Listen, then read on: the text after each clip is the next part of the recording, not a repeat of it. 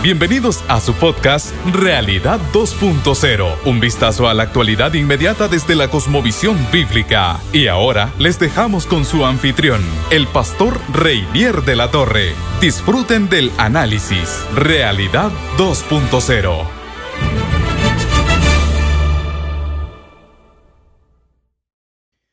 Bueno, qué alegría, qué bendición, qué privilegio, una vez más, el poder eh, hacer este espacio y saber que de alguna manera conecto con algunos hermanos y amigos que, ya son habituales a este tiempo. Así que qué bueno que usted esté ahí, qué bueno que nos esté escuchando, qué bueno contar ahí con su complicidad en medio de este análisis que hacemos de la realidad que nos rodea, ¿verdad? Eh, siempre es un placer, siempre es una alegría para mí. Eh, hoy vengo con una especie de episodio especial, creo yo. Sí, creo que sí. No voy a estar pendiente directamente del tiempo porque quiero hablar de algo muy, muy especial, muy especial hoy. Y yo creo que le, eh, le voy a poner como nombre algo así como respondiéndole a Pánfilo o respondiendo a Pánfilo. Eh, antes, que, antes de empezar, aclaro para algunos hermanos o amigos que nos puedan estar escuchando que no son cubanos, ¿verdad? Aclaro por qué le pongo este nombre y también aclaro de que no, no vamos a hablar de un tema que sea específicamente cubano, un tema universal, pero lo hago a partir de una situación que sí tiene que ver con Cuba. Hay un famoso programa eh, humorístico en Cuba con un personaje muy querido y muy famoso en Cuba, muy popular, que se llama Pánfilo. Y, viendo el programa de esta semana, algo que hago habitualmente, eh, viendo el programa de esta semana en YouTube, al principio del programa eh, ocurrió un diálogo interesante entre, el personaje de Pánfilo y otro personaje eh, que es homosexual. Y en esa conversación Pánfilo hace una pregunta muy, muy, muy interesante, muy, muy lógica, muy interesante, muy válida, creo también, ¿verdad? Y es lo que me ha inspirado a, a responder. Creo que es una pregunta que vale la pena responder, fíjese usted. Creo que es una pregunta que vale la pena responder para uno mismo, y quizás también para otros que, legítimamente se la pueden hacer. Dice, dice así la pregunta de Pánfilo que la copió textualmente. ¿Por qué hay que consultarle a, consultarle a nosotros, los heterosexuales, si estamos de acuerdo o no con que los homosexuales se casen entre sí, si eso tiene que ver, si eso no tiene nada que ver con nosotros? Interesante. Los dos personajes están hablando acerca de las esperanzas de un, del personaje este homosexual de casarse pronto en Cuba. Y dice que en el año 2021 volverá la discusión con respecto a la aprobación del Código de Familia y la posibilidad del, matrimonio igualitario y, que, y él se quiere casar. A lo que Pánfilo entonces razonando se hace esa pregunta. Bueno, y que, eh, me, pregunto, ¿por qué hay que consultarle? Eh, repito, a los heterosexuales, ¿verdad? Sobre algo que debe eh, incumbe solo a los homosexuales y ellos se deben casar entre sí. O sea, no, no veo ningún sentido porque se nos pregunte a nosotros si eso no tiene nada que ver con nosotros. Y como le decía, me pareció tan interesante, tan lógica, tan válida esta pregunta realmente. Me pareció una cosa que puede eh, encontrar eco también en, en, las mentes y en los corazones de mucha gente, incluso de mucha gente cristiana también, ¿verdad? Porque, porque tiene todo sentido, tiene todo sentido. Si el matrimonio igualitario, el llamado matrimonio igualitario, es algo, que debe ocurrir netamente dentro del círculo de los homosexuales, por supuesto que ellos eh, eh, quieren casarse y, quieren ejercer ese derecho. Eh, primero, ¿por qué un heterosexual se tendría que oponer? Y segundo, ¿por qué incluso hay hasta que consultarle a un heterosexual por ese asunto que es propiamente de su comunidad y, que, y en los cuales entonces nosotros no deberíamos de tener ningún tipo de, opinión, ni mucho menos decisión, ¿verdad? Con respecto a eso. Como termina Pánfilo con su declaración, si eso no tiene nada que ver con nosotros, ¿verdad? Es lo que, lo que el personaje está diciendo.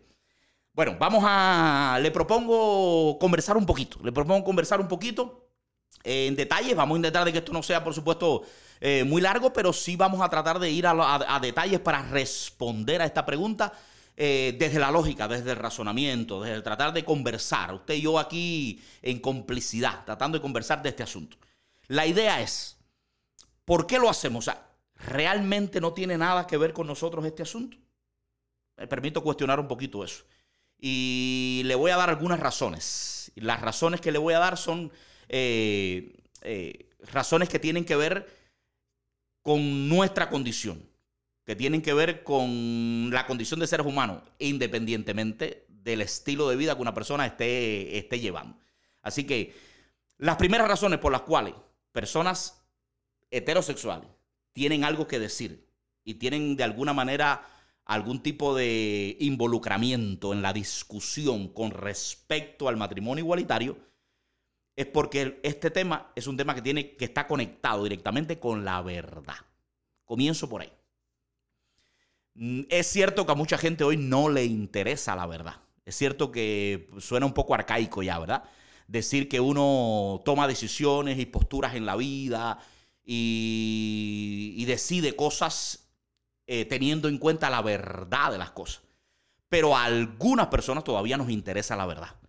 Todavía a algunos no hemos sucumbido totalmente a esa moda de opinar y tomar decisiones de una manera solamente pragmática totalmente pragmática, lo que me conviene, lo que luce bien, lo que le gusta a la gente, lo que me hace avanzar, lo que no me trae problemas. No, no, Algunos, algunas personas todavía eh, le dan a, la verdad, a la realidad objetiva de las cosas un lugar, ¿verdad?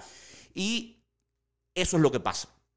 Y eso es lo que hace que personas, o una de las razones, o solo una de las razones por las cuales personas heterosexuales participan en la discusión y opinan en la discusión y de alguna manera quieren también ser decisivos con su voto o algo así en la discusión de un tema que tiene que ver con personas homosexuales. ¿Y por qué digo que es un tema que tiene que ver con la verdad? Que el hacer a la verdad, que de alguna manera eh, influye en la verdad. Bueno, vamos a pensar. Vamos a pensar. Eh, empezamos por aquí. Bueno, ¿qué cosa es matrimonio? Vamos a, vamos a pensar en eso. ¿Qué cosa es un matrimonio realmente? Eh, ¿Qué cosa es una familia? Cuando hablamos de matrimonio, y no estamos hablando ahora bíblicamente, no vamos a ir a Génesis, no vamos a estar hablando, no vamos a estar eh, eh, apoyándonos demasiado en, en, razones bíblicas acá, porque estoy tratando de hacer un episodio que, que incluya personas cuya perspectiva de la Biblia no tiene nada que ver con una discusión. O sea, que ellos no le dan valor a la Biblia ni autoridad absoluta a la Biblia para ser, digamos que una fuente de autoridad en, la toma de decisiones o en una, discusión específica. Así que eh, estamos buscando eh, argumentos más bien eh, lógicos, ¿verdad? Lógicos. ¿Qué cosa es un matrimonio? Bueno, el matrimonio no es más que una figura legal, vamos a llamar así, una, una especie de figura legal que ha creado la sociedad para de alguna manera distinguir, vamos a decirle así, eh, darle carácter especial, darle un trato especial, darle un apoyo legal que proteja, que ampare, que distinga, pero también que regule las dinámicas que ocurren dentro de uno de los tipos de uniones que pueden haber en nuestro mundo. O sea, puede haber muchos tipos de uniones, muchos tipos de uniones en nuestro mundo. Bueno, no muchos, algunas variantes, no, no, no hay tantas tampoco. Pero hay varias variantes de uniones, ¿verdad? Personas que se pueden unir en, dependencia de muchas cosas, de varios factores. Pero hay una de esas uniones que se ha dado un trato especial, un tinte especial, eh, un tratamiento distintivo y se han creado leyes y se han creado eh, fundamentos legales y se han creado toda una serie de mecanismos alrededor, estoy hablando así en sentido bien general, para distinguir a esa unión, para hacerla esa unión una unión especial. A esa unión que es la unión del hombre y la mujer, de un hombre con una mujer, se le da esa distinción, se le pone en, ese, en esa posición, ¿verdad? Y se le da ese nombre de matrimonio. Y la idea es, bueno, ¿y por qué? ¿Y por qué hay que darle a una de las varias posibles uniones que pueden surgir eh, en las dinámicas sociales, en las dinámicas humanas, darle a una de ellas esa posición eh, privilegiada, esa posición encumbrada y ese tratamiento distintivo y, esos, y esas leyes y ese, y ese cuidado, esa protección y esos derechos eh, específicos para esa sola unión. Bueno, no se hace por capricho, no se hace porque alguien lo decidió en algún momento, no se hace tampoco ni siquiera por tradición, eh, no se hace por religión, no se hace por deporte, no se hace por ninguna de las cosas que nosotros pudiéramos pensar. Se hace por una razón bien sencilla. Y es que esa unión que se distingue, que se distingue así con, esa, eh, con ese tratamiento especial, es la única unión que tiene una característica inherente en su naturaleza. Quiero que usted, quiero que usted entienda eso. O sea, hay algo que la hace de por sí distintiva, naturalmente distintiva, y de ahí se deriva entonces la distinción legal que se hace de ella. ¿Cuál es esa característica que solamente se ve en ese tipo de unión? Bueno, yo creo que usted ya lo puede, lo, eh, puede descubrir, por supuesto, lo podemos descubrir. Eh, la posibilidad de procreación. O sea, de todas las posibles variantes de uniones que puedan existir en las dinámicas humanas, hay una sola de ellas, absolutamente una sola de ellas, o sea, no, eso no está definido en la Biblia, ni está definido por un pastor, ni por un sacerdote católico, ni por nada, ni por un gobierno, ni, está definido en, la, en la propia biología. Hay un solo tipo de unión que tiene lo que podríamos llamar la posibilidad de crear seres, eh, individuos nuevos para la sociedad. Por supuesto, ese es el mayor foco de atención de un gobierno, ¿verdad? Individuos nuevos. Los individuos nuevos son necesarios de todo punto de vista, biológico, social, antropológico. O sea, todo el mundo cuida la procreación, cuida la perpetuación de la especie, ¿verdad? Y como esa unión es la única que goza de ese privilegio natural, un privilegio concedido por nadie. Bueno, los que creemos en Dios sabemos que es un hecho por Dios, pero, pero, pero mirado desde el punto de vista secular no es un, no es un derecho eh, eh, otorgado por ninguna persona, ni ningún gobierno, ni ninguna institución, ni ninguna religión, ni, ni, ni, ni nada. Sencillamente la naturaleza lo dio. Pues a esa unión hay que distinguirla por esa posibilidad posible que haya alguna persona esté pensando y esté diciendo, bueno, pero si, si, si el matrimonio entonces depende de la posibilidad de tener hijos, ¿qué pasa con las, con las eh, parejas que no pueden tener hijos, que son infértiles, ¿verdad? Y déjeme, déjeme, déjeme eh, pongo, este, pongo este, este elemento aquí, porque sé que cuando se habla de esto, pues eh, esas ideas pueden, pueden venir a la mente. Fíjese lo que estoy hablando. Le estoy hablando, le estoy hablando de la posibilidad de la procreación. Eh, las leyes se hacen en conjunto, no se hace para la individualidad de cada caso. O sea, las sociedades tienen que tener leyes que, que, tengan una visión general de la sociedad.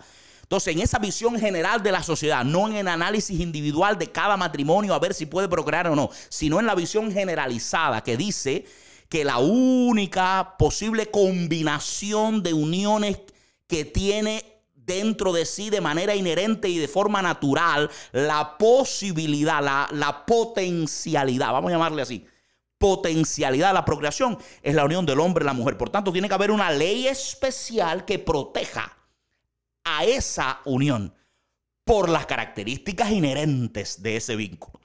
¿Te entiende eso, mi hermano? Si los hijos, si la descendencia no se diera dentro de los términos de la relación hombre y mujer, si no se dieran, por ejemplo, como las matas de, de mango en el patio, pues entonces todas las leyes y todo el sistema legal y todo el derecho y toda la distinción y todo el cuidado y toda la protección giraría en torno a su patio. No giraría en torno a la relación hombre y mujer. Porque lo que se está cuidando es eso. Lo que se está cuidando precisamente es eso es eso, la posibilidad de que, de que el nuevo ser sea una realidad y no solamente sea una realidad que, surja, sino que se mantenga en el tiempo, ¿verdad? Por eso, de ahí entonces surge la idea del matrimonio.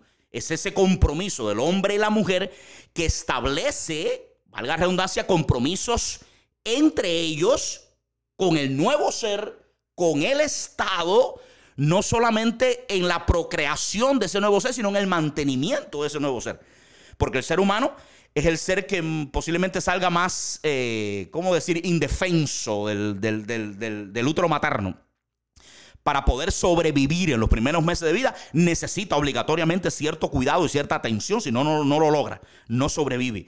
De tal manera que no se trata solamente de que, de, que dos personas pueden tener sexo y de ahí eh, producirse una nueva vida, sino se trata también de deberes que tienen que tener esas personas entonces de un cuidado, de una atención, de ciertas responsabilidades con ese nuevo ser. De ahí que el matrimonio sea la unión de esos dos factores, hombre y mujer, que pueden dar vida, pero también con una vocación de permanencia en el tiempo.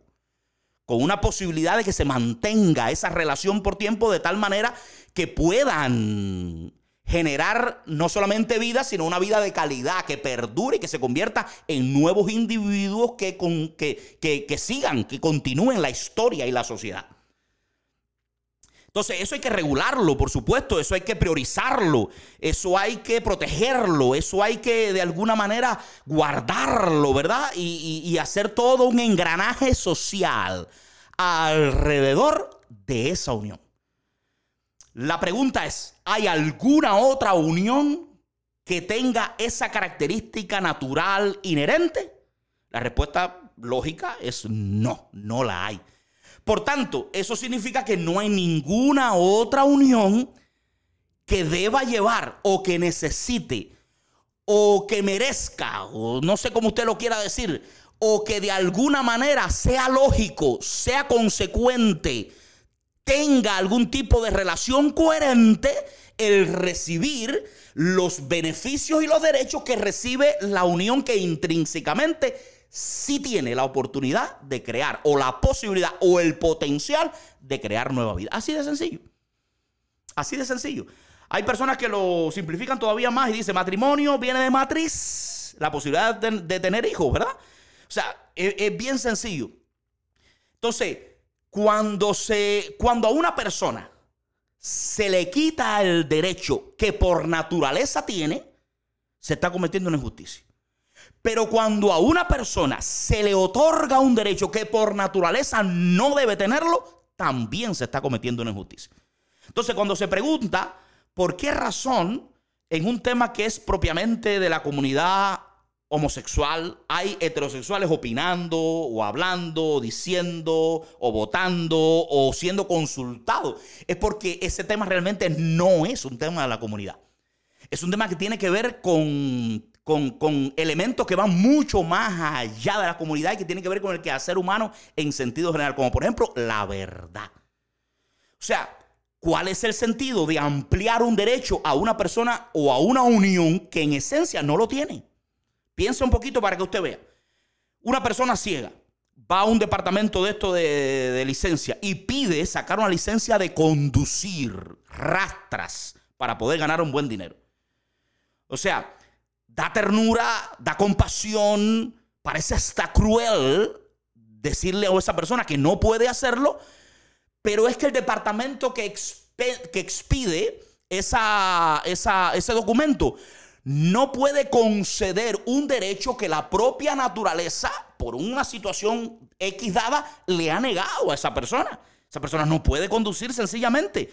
Y la ampliación de derechos a ese individuo es injusto con el resto de personas que después va a pagar la consecuencia del manejo de ese individuo que a todas luces no puede manejar. De tal manera que, diríamos más bien que por capricho de algunas personas de nuestro mundo se están empeñando en darle una posición y, un, y unos derechos que más que derechos son entonces privilegios porque no los tiene a, una, a uniones que, intrínsecamente no poseen, no poseen ese derecho ni tienen por qué tenerlo. Piense conmigo para que usted vea. Piense conmigo para que usted vea.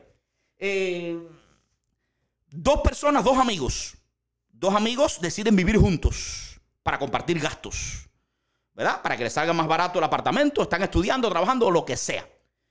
Esos amigos, pregunto, ¿tienen derecho a que el Estado reconozca esa unión de amistad que ellos acaban de crear como una unión especial que debe llamarse también matrimonio de amistad o algo así y que tiene todos los privilegios legales que tienen que ver con, la herencia y con, todo, con los taxes y con todas las cosas que lleva?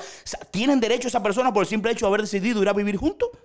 Y punto sin que haya nada especial que los distinga a esa relación como para tener esos privilegios concedidos. ¿Verdad que no? Ahora, si en, si en vez de ser dos amigos que viven juntos, un día, un día, se excitan ellos dos y comienzan a tener sexo, ¿eso cambia la naturaleza de ese vínculo? Por el hecho de tener sexo entre ellos, ¿ya si tienen acceso entonces a esos privilegios, a esos derechos automáticamente. Sea, no tiene ningún sentido, no ha cambiado la esencia del vínculo, lo único que cambió son quizás algunos sentimientos con respecto del uno al otro y la posibilidad de tener relaciones íntimas uno con otro. Pero la esencia del vínculo no ha cambiado absolutamente en nada, sigue siendo exactamente igual. Dos adultos, dos adultos que no tienen capacidad ninguna de, producir vida eh, eh, entre ellos en su relación y que sencillamente comparten vida. Tienen que tener, por supuesto, tienen que tener derechos como todo el mundo tiene derechos. Tienen que tener ciertos, ciertas prerrogativas como todo el mundo las tiene. Pero no tienen que tener un tratamiento que es exclusivo porque es dependiente de una condición que en ellos no se cumple.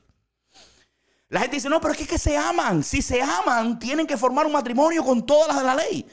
Bueno, las leyes que tienen que ver con el matrimonio y los derechos que tienen que ver con el matrimonio y las prerrogativas que tienen que ver con el matrimonio no se otorgan en base a sentimientos. No se otorgan porque la gente se ame. Que la gente se ame o no, eso no le importa a las leyes, ni le importa lo que hacen leyes. ¿O usted cree que las leyes que me, que me regulan a mí en mi relación con mi esposa lo hacen porque yo amo a mi esposa? No, a ellos no le interesa si yo la amo o no. No hay ninguna ley que diga que yo tengo que darle tantos besos, tantos abrazos, decirle te quiero. No, no, los sentimientos no son importantes para las leyes. Lo único que hace que mi relación con mi esposa sea esa, eh, tenga esa naturaleza especial es la potencialidad de la creación de nuevos individuos, como de hecho ocurrió, ¿verdad? Dos hermosos adolescentes. ¿Te entiende eso? Entonces, es, importante que, es importante que lo que, que entendamos. O sea, en última instancia, la relación, diríamos, estoy buscando la palabra, o en última instancia, el involucramiento de personas heterosexuales en los temas que son típicos de la comunidad LGBT, tiene que ver porque, porque son temas que van mucho más allá y están relacionados con elementos sociales importantes como por ejemplo, como por ejemplo la verdad se lacera la verdad. Se lacera absolutamente la verdad. Déjeme explicarle, déjeme explicarle eh, eh, algo más con respecto a esto. La homosexualidad es un fenómeno que, es antiquísimo, por supuesto. No tiene nada de nuevo. Existe desde que existe el mundo tal y como lo conocemos ahora. Tal y como lo conocemos en el estado es que está. Para no meterme en detalles. Ahora, lo que sí no siempre ha existido es una valoración determinada con respecto a la homosexualidad. O sea, un punto de vista, una manera de verla, una manera de explicarla, una manera, una manera de presentarla, que junto a otros importantes elementos que tienen que ver con la sexualidad humana, conforman una corriente de pensamiento, conforman una moda en el pensar, conforman una ideología moderna o posmoderna que se abre paso, pero a una velocidad impresionante en nuestra sociedad. O sea, esto es, esto es importante, esto es importante. ¿Por qué lo digo? A ver, porque la gente dice, ¿y cuánta tanta lucha con los homosexuales? Deja a los homosexuales tranquilos, ya está bueno que hagan su vida, que vivan como, como quieran. O sea, no has entendido para nada el punto. Nadie se está metiendo directamente con una persona homosexual. Por supuesto que la persona homosexual es digna de amor, de respeto, de cariño, de, libertad absoluta. Debe vivir como entienda. Aplaudo la posibilidad que tienen en todos los países, prácticamente todos los países libres, occidentales, de vivir su vida conforme a su criterio y su deseo. Una cosa es la valoración que uno haga después de, de, ese estilo de vida y una cosa son las consecuencias de ese estilo de vida. Pero la libertad para elegir el estilo de vida tienen que tenerla. Y se aplaude perfectamente. Que sean libres, que hagan lo que quieran, que se sientan como quieran hacerlo y que vivan como quieran hacerlo. Ahora, hay una cosa que hay que tener en cuenta y tiene que ver, tiene que ver con la verdad también, esto, esto que hablamos, y es que esa valoración moderna sobre la sexualidad y un montón de cosas más que hay a su alrededor relacionadas con la sexualidad humana, conforman algo que sí es nuevo, que no es tan viejo como la homosexualidad, es, sí es nuevo y es una ideología. Es una ideología. Y la ideología tiene dos características. Y hay una que es importante para este punto y una que es importante para el punto que viene. Una de las características de la ideología es que son errores conceptuales. Una ideología, por definición, es un grupo de ideas, una corriente de pensamiento errónea. Y la ideología que gira alrededor de esa valoración nueva de la homosexualidad y de la sexualidad humana, que muchos le llaman ideología de género, es una eh, no es una excepción, es un error, un grave error antropológico, o un error a la hora de describir qué cosa es un ser humano. O sea, la ideología de género sencillamente reescribe la realidad o trata de reinventar la realidad. Y como resultado, lo que sucede es un grupo de ideas relacionadas con la sexualidad humana que va en contra de la lógica, que va en contra del sentido común, que va en contra de la realidad objetiva y que va en contra de la ciencia. Ya por no decirle que va en contra de la Biblia también. Pero bueno, ya te dije hace un momento que la Biblia vamos a dejarla afuera. Porque puede escucharnos alguien hoy que no crea que la Biblia tiene absolutamente nada que decir en ninguna discusión humana y no reconoce la autoridad bíblica.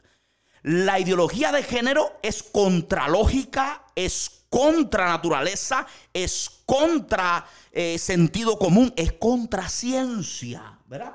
De tal manera que preguntarse en un programa de televisión, ¿qué tienen que ver los heterosexuales con una discusión propia de la comunidad homosexual? Es simplificar absolutamente el asunto. No sé si eh, de manera intencional o no. También puede ser. Hay quien simplifica las cosas para engañar, para manipular pero mi respuesta a Pánfilo como personaje, o más bien al guionista de la, de, la serie, es decir, plantearlo de esa manera es una simplificación, porque ahí, hay implicaciones mucho más profundas, implicaciones de tipo filosóficas, implicaciones de tipo sociales, implicaciones de, en muchos órdenes que van más allá del simple hecho de que de yo meterme en un plano o en una conversación, en un asunto que no, no me incumbe directamente a mí porque no, no formo parte de esa comunidad. Todos formamos parte de la comunidad humana. Y este asunto afecta, afecta la visión de la comunidad humana porque es parte de una ideología y de una ideología que es un error conceptual, de una ideología que, eh, que, está eh, sumiendo en el error a muchas personas de nuestro tiempo y de eso vamos a hablar un poquito más. La segunda razón, primero, primero era la verdad. El segundo elemento que hay que tener en cuenta para entender por qué gente que no es homosexual opina y decide con respecto a las leyes que se quieren cambiar de la homosexualidad, tiene que ver con el tema de la libertad. Escuche, eh, esto es importante también. Primero te dije, tiene que ver con el tema de la verdad. Segundo, tiene que ver con el tema de la libertad. ¿Por qué digo eso? ¿Por qué digo eso? Bueno, ya te acabo de explicar, te acabo de explicar que mientras la homosexualidad es antiquísima, la nueva manera de verla, la forma moderna de apreciarla y de valorarla y de enseñarla y de acompañarla con otros criterios que no hemos hablado, sí es muy nueva. Y es parte de una cosa que se llama ideología de género es una corriente de pensamiento que poco a poco se va adueñando, ¿verdad? Va adueñando de prácticamente todo el mundo. Las ideologías tienen dos características, ya te expliqué una. Una de ellas es que son eh, diagnósticos erróneos. Por ejemplo, las dos grandes ideologías, que son la comunista y la nazista, ¿verdad? las dos grandes, o fascistas, las dos grandes ideologías del siglo XX, ambas estaban sustentadas sobre un diagnóstico erróneo, sobre una percepción errónea de la realidad caso del comunismo, de que todos los males que existían en nuestro mundo dependían de la división en clases de la sociedad, ¿verdad? Y que por tanto, si el diagnóstico está incorrecto, el tratamiento también, ¿verdad? El tratamiento era quitemos las clases sociales, se acabó el conflicto, se acabó la pobreza, se acabó la explotación, se acabaron los males de nuestro mundo, viviremos en un paraíso comunista. En el caso del fascismo igual, ¿verdad? Eh, la, base errónea sobre la que se montaba era que la, raza aria era superior y de ahí usted sabe todo el planteamiento que vino después. Pero las ideologías no solamente parten de un error, sino que como parte del, del tratamiento que proponen, de la solución que proponen para corregir ese error, de la cura que proponen para sanar la enfermedad erróneamente diagnosticada que ellos han hecho, como parte de esa cura, hay todo un movimiento político, a veces militar, social, que acompaña a la ideología. O sea, la ideología no es solamente ideas, es ideas que se ponen en práctica. Es ideas que se llevan a la sociedad, es ideas con un motor político detrás, con, un, con una agenda política detrás, con un plan de imposición detrás. Ocurrió con el comunismo, ocurrió con el nazismo, está ocurriendo con la ideología de género. Entonces, a grandes rasgos, ¿cuál es el plan de esa ideología de género? Que vuelvo y repito, no es lo mismo que homosexualidad. Hay muchas personas homosexuales en el mundo que no están de acuerdo con el matrimonio igualitario y con un montón de ideas más que necesariamente no están ligadas a la homosexualidad, sino a una percepción determinada de la homosexualidad que le llamamos ideología de género. Entonces, no confundamos, cuando una persona está en contra de la ideología de género, no es que está en contra necesariamente directamente de la homosexualidad o de la libertad que tienen las personas de vivir su vida como quieran, ni mucho menos en contra de un individuo específico que sea homosexual. Eso es lo que la gente no entiende, ¿verdad? Usted habla su opinión de manera a veces desapasionada con respecto a la ideología de género y las personas están interesadas en hacerle creer a todo el mundo que tú tienes algún problema directamente con, con el homosexualismo o con las personas directamente que tienen ese estilo de vida y nada más lejos de la realidad. Estamos combatiendo la ideología, estamos combatiendo, combatiendo las ideas que alguien con motivaciones e intereses bien interesante, ha creado, ha generado alrededor de un evento antiquísimo, como es la, eh, como es la homosexualidad. Ahora, esa, esa ideología de género eh, tiene su propia agenda. Y la agenda, la ideología de género, tiene tres, eh, ¿cómo decir? Tres blancos, tres, tres objetivos bien claros. Tiene muchos, pero hay tres que son los principales. Uno de ellos es la opinión pública, o sea, los medios de comunicación. Se van apoderando los medios de comunicación de la gente que tiene una voz, una influencia, una palabra, una imagen. Se van apropiando de ese mundo artístico, sobre todo que produce el pensamiento, artístico e intelectual, que produce la mayoría del pensamiento mundial, ¿verdad? Se van eh, eh, apropiando de las mentes de esas personas y por tanto los medios se unifican en un bloque monolítico, diríamos, a favor de esa mirada errónea de la realidad y del concepto de ser humano. Y lo vemos en las películas, en la serie, lo vemos en un bombardeo tremendo. Yo mismo, por ejemplo, no hubiera querido que este fuera el próximo eh, tema de mi, de, mi, episodio del podcast, porque hay muchísimos temas más que, necesito hablarlo. Pero mirando un programa humorístico, ahí está Ahí está, y además hecho de una manera un poco burda, ya de, paso, entre paréntesis, un, un pequeño eh, tip al, guionista, al director de, esa serie. O sea, ya, ya lo están haciendo tan directamente, ya están tratando de influir tan directamente en la opinión de los cubanos, en la mente de los cubanos a través del programa más popular de la televisión cubana, que van a terminar produciendo el efecto contrario, porque la gente tiene que darse cuenta de que hay una manipulación ya eh, demasiado, demasiado abierta demasiado, ¿cómo decir?, sin complejos, demasiado directa, ¿verdad? Tiene que camuflarlo un poquito más, un poquito más. Ahora, esa agenda política que acompaña a la ideología pretende saturar los medios, pretende saturar, número dos, las escuelas, ¿verdad? El currículum educacional o educativo de las escuelas, solo lo ha logrado en un montón de países ya.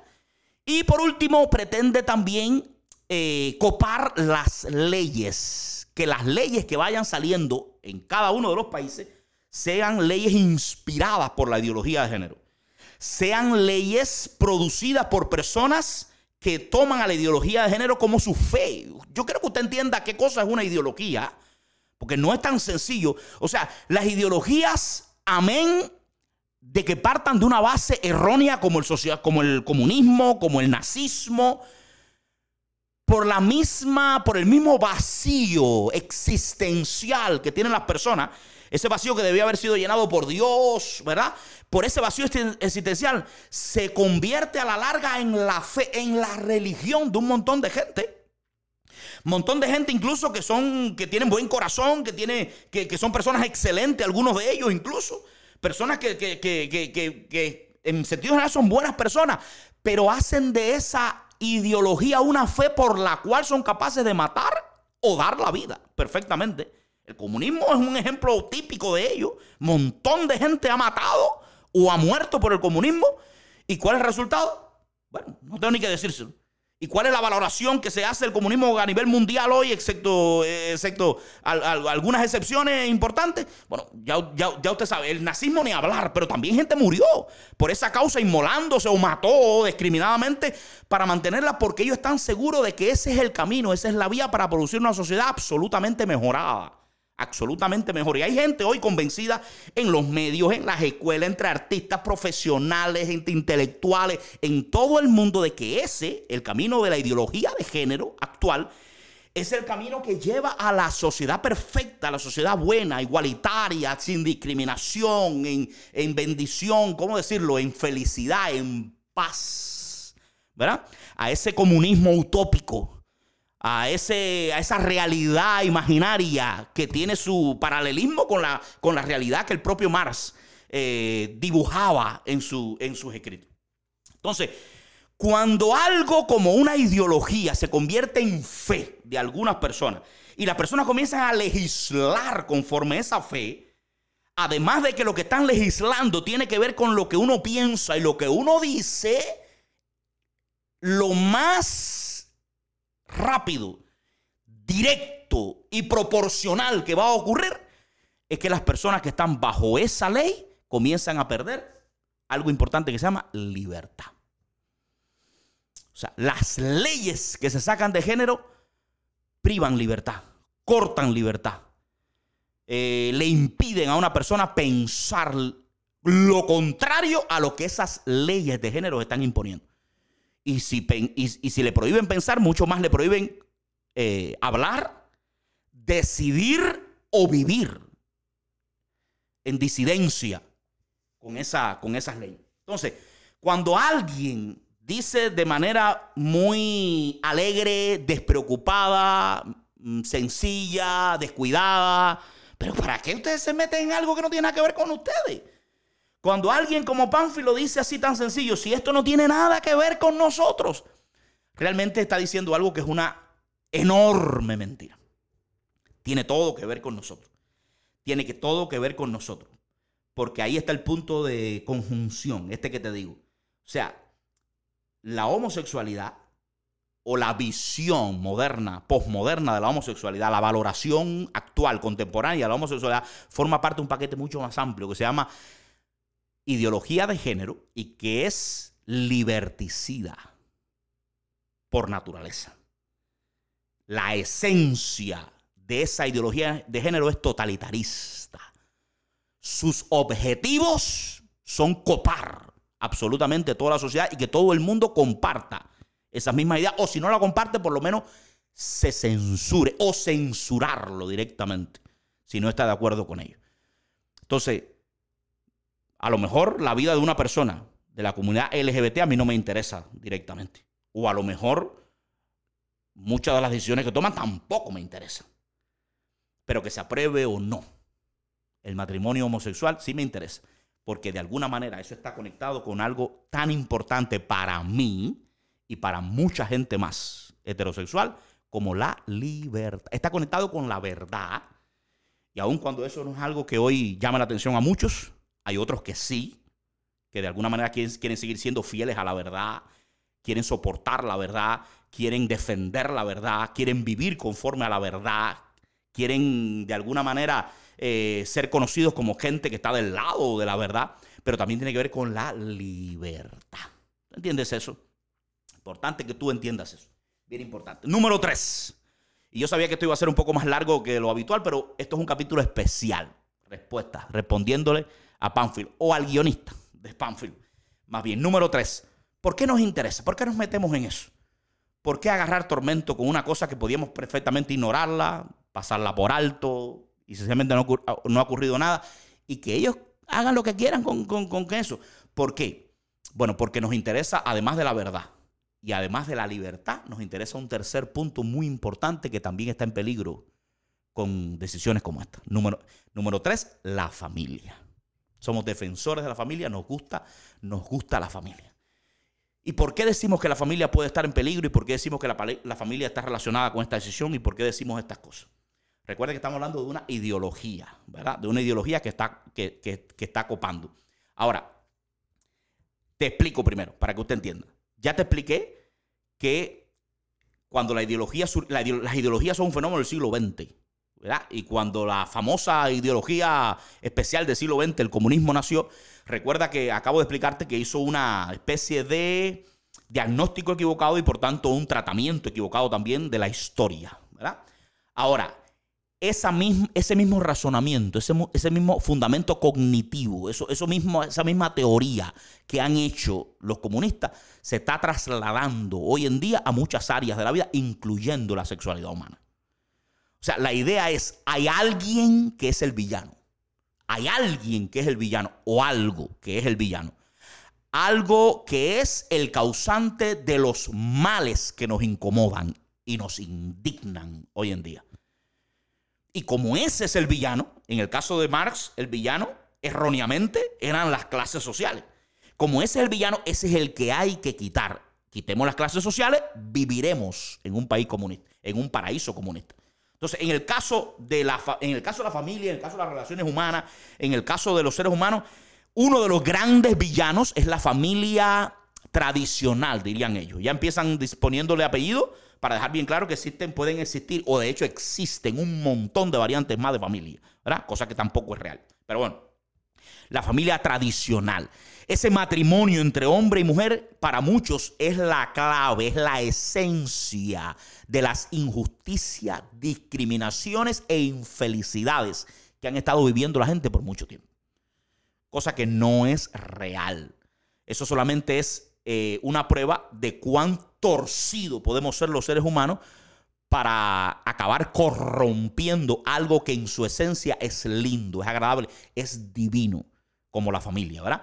Pero bueno, ellos están convencidos que esa familia es el causante, ¿verdad? Ahí la clase explotadora es el hombre, la clase explotada es la mujer. Es más, el concepto de mujer como tal fue creado y de hombre fue creado por el hombre para sacar ventaja, para explotar a la mujer, para usarla como un instrumento de procreación, ¿verdad? No existe lo masculino y femenino, realmente son inventos culturales. Ahí está el error que le decía, el error antropológico de la ideología de género, ¿verdad? De tal manera que si tú eh, desapareces, eliminas a ese villano, pues entraremos en esa etapa de, ya, se la, ya se la he descrito, ¿verdad? De paraíso, de paraíso. Bueno, hay dos formas de eliminar algo. Una es combatiéndola directamente y haciéndola desaparecer. Y otra es reduciéndola mediante el reconocimiento de igualdad de una serie de factores más. Me explico. ¿Qué quiero decir? ¿Qué quiero decir? Si yo le, le pongo un ejemplo, si yo le doy regalo a usted una entrada para entrar a un estadio de béisbol, usted se pone contento, ¿verdad? O de fútbol o lo que sea. Pero si además le digo que esas entradas son VIP, usted se pone más contento todavía porque ya en su mente le está diciendo que usted tendrá ciertos privilegios, ciertos beneficios, ciertas especialidades, cierto tratamiento especial. Y usted va muy contento, muy feliz para el estadio. Cuando usted entra al estadio, usted tiene dos maneras diferentes de perder su condición de VIP. Una es que se la quiten. Y la otra es que cuando usted llegue, alguien le cuente de que realmente todas las personas que hay en el estadio realmente tienen el mismo ticket VIP y todas son VIP. En esencia, usted no ha cambiado su naturaleza, pero si todo el mundo es VIP, realmente nadie lo es. Nadie está distinguido. Nadie tiene realmente una, una especialidad. Nadie tiene una posición especial, especializada. ¿Usted entiende lo que, lo que quiero transmitirle, mi hermano? Lo mismo pasa con la familia. Usted destruye la familia o prohibiendo la familia, cosa que es mucho más difícil, o elevando al concepto de familia cualquier cosa que no lo sea. Y dando indiscriminadamente y sin fundamento real el tratamiento y la condición de matrimonio a cualquier otra unión que no debería tenerlo por las características inherentes del vínculo que le explicaba al principio. Entonces, cualquier cosa es matrimonio. Mujer con mujer, hombre con hombre, mujer con, muchos hombres, hombre con muchas mujeres, mujer con, con animal, hombre con animal, mujer con objeto, hombre con cualquier cosa. Es matrimonio, ya nada lo es realmente, ¿verdad? De tal manera que esa es la idea, esa es la idea, ir destruyendo muchas cosas. La ideología que está avanzando en nuestro mundo quiere ir destruyendo muchas de las cosas que han sido realidad, realidades por siglos en nuestro mundo porque se identifica en ellos a los villanos causantes no de nada bueno, no del bien, pero sí de todo el mal, que también acarrea la propia dinámica humana. Toda dinámica humana hay bien, hay mal, porque eso somos nosotros, un compendio de bien y mal, un compendio de, de algo divino con algo terrenal, diabólico, humano. De tal manera que todo lo que hagamos tiene esa dualidad, ¿verdad? Y todo lo que nos involucremos tiene esa dualidad.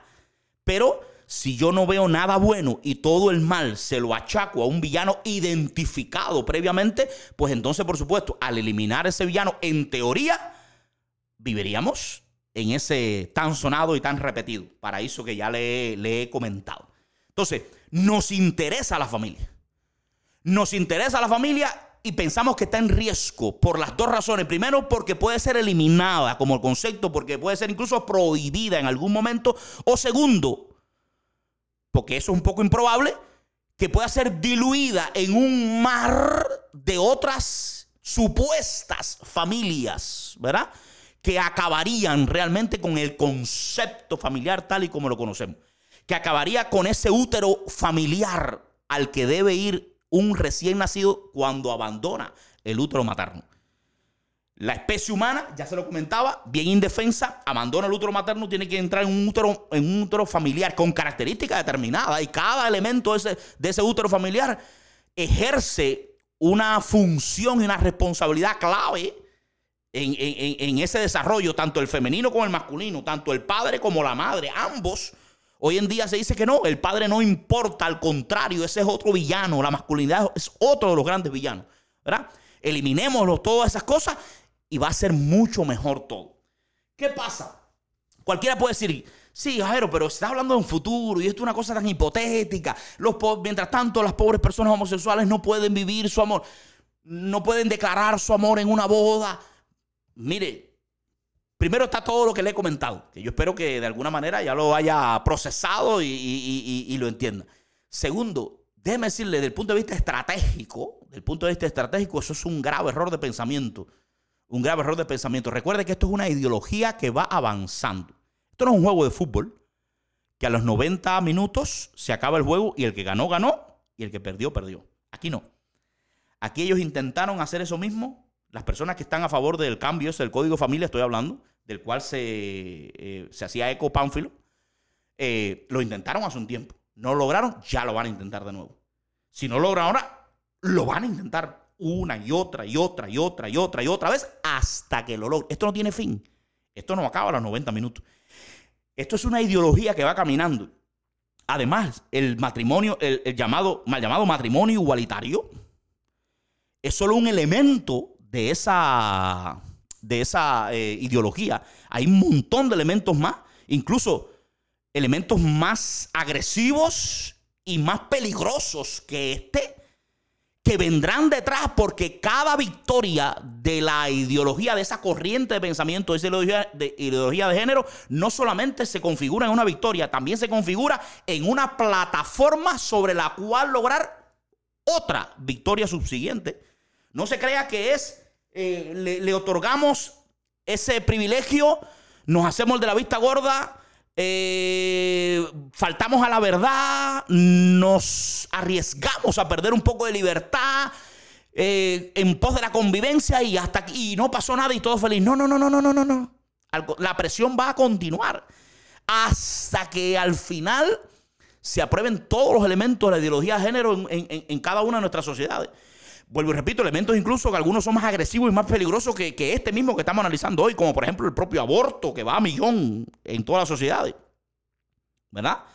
Y que, bueno, eh, la, eh, la, pederastía también, ¿verdad? Eh, que es un grave peligro también. Y uno dice, qué exagerado. Las personas pueden decir, bueno, qué exagerado. No, no, no es tan exagerado. Recuerde que es una ideología antinatural, antilógica, anticientífica. La base natural no tiene nada que ver para ellos decidir. Que seas hombre o mujer de nacimiento no dice nada. si tu sexo no dice nada, tu edad biológica tampoco dice nada, porque eso es un dato biológico también, igual que el sexo. De tal manera que si se borran las categorías sexuales, se borran las categorías de edad. Y una persona de 50 puede sentirse como una de 6. Ya te conté un, caso aquí y hay millones de casos en el mundo. Una persona de 6 entonces puede recibir un tratamiento como si tuviera de 50. Y si usted saca su cuenta ahora mismo, eso está relacionado ¿verdad? con el tema que, acabo, que acabo de, mencionar. O sea, mira qué, qué interesante, ¿verdad? Entonces, como quiera que uno defiende a la familia, esa misma defensa de la familia, a la larga, es uno de los elementos que hace a una persona desde el bando heterosexual involucrarse, opinar, hablar, discutir y actuar con respecto a leyes que lejos, pero muy lejos de lo que Pánfilo dice, sí tienen todo que ver. Todo que ver con, nuestro, con nuestra vida, con nuestra familia, con nuestra fe, con nuestra libertad, con nuestras verdades, con nuestras opiniones, con nuestra libertad de expresión, con nuestra libertad de culto y con nuestra calidad de vida. Y por último, este es el último elemento y lo hago bien rapidito. Hay un cuarto elemento relacionado y que explica el por qué nosotros nos metemos en cosas que aparentemente para algunos, incluyendo Pánfilo, no tiene nada que ver con nosotros. Y ese cuarto elemento se llama amor. Aunque usted no lo crea, ese cuarto elemento se llama amor. ¿Qué significa eso? Le explico, pero bien rapidito. El error de la ideología de género es un error antropológico. O sea, es un error en el entendimiento de qué cosa es un ser humano. Porque uno de los elementos más constitutivos del ser humano es su sexualidad cualquier error en la sexualidad es un error que repercute en toda la identidad y en toda la naturaleza y en toda la esencia del ser humano. Cuando una persona comete errores en su sexualidad y tiene toda libertad para cometerlos, esa persona está atentando contra un montón de cosas, pero el mayor atentado lo está haciendo contra sí misma. Y es una persona que al no saber quién es y al no saber qué se espera de sí, y al no saber cómo debe conducirse, al no saber qué es bueno y qué es malo, recuerde que no hay, no hay esencia, no hay naturaleza humana. Usted es libre para hacer lo que quiera. No hay, empezando, no hay ni hombre, ni mujer, ni hay nada. Por tanto, no hay, no se puede saber qué me conviene, qué no me conviene, qué es bueno, qué es malo, qué me aporta, qué no me aporta, qué a la larga me bendice y qué a la larga me maldice. Esa persona tiene todas las posibilidades del mundo de ser una persona muy infeliz. Es cierto que su estilo de vida le va a generar ciertas cosas, por supuesto. Eh, va a tener muchos momentos, diríamos, de, muchos momentos eh, de mucha excitación, mucha aventura. Pero esa persona tiene grandes, altas posibilidades de ser profundamente infeliz por el vacío existencial que le genera el no saber exactamente ni qué cosa es, ni qué puede esperar de sí mismo, ni qué es bueno para sí y qué es malo para sí, qué me aporta, qué me resta, qué me ayuda, qué me estorba, qué me adelanta, qué me atrasa, qué es beneficioso y qué es perjudicial para mi vida. Entonces, suponiendo que la ideología de género nunca se impusiera, suponiendo que nunca quitara libertades, ni cívicas, ni personales, ni religiosas. Suponiendo que el universo que alguien puede prever lógicamente al mirar hacia adelante y al mirar la ideología de género, de género nunca se produjera, lo que sí ya está produciendo grandemente son un montón de personas infelices. Son un montón de personas confundidas. Son un montón de personas con graves problemas de identidad personal. Son un montón de personas viviendo vidas absolutamente vacías, infelices totalmente. Esas personas a nosotros nos interesan. Hay que explicarle a Pánfilo que a esas personas a nosotros nos interesa mucho.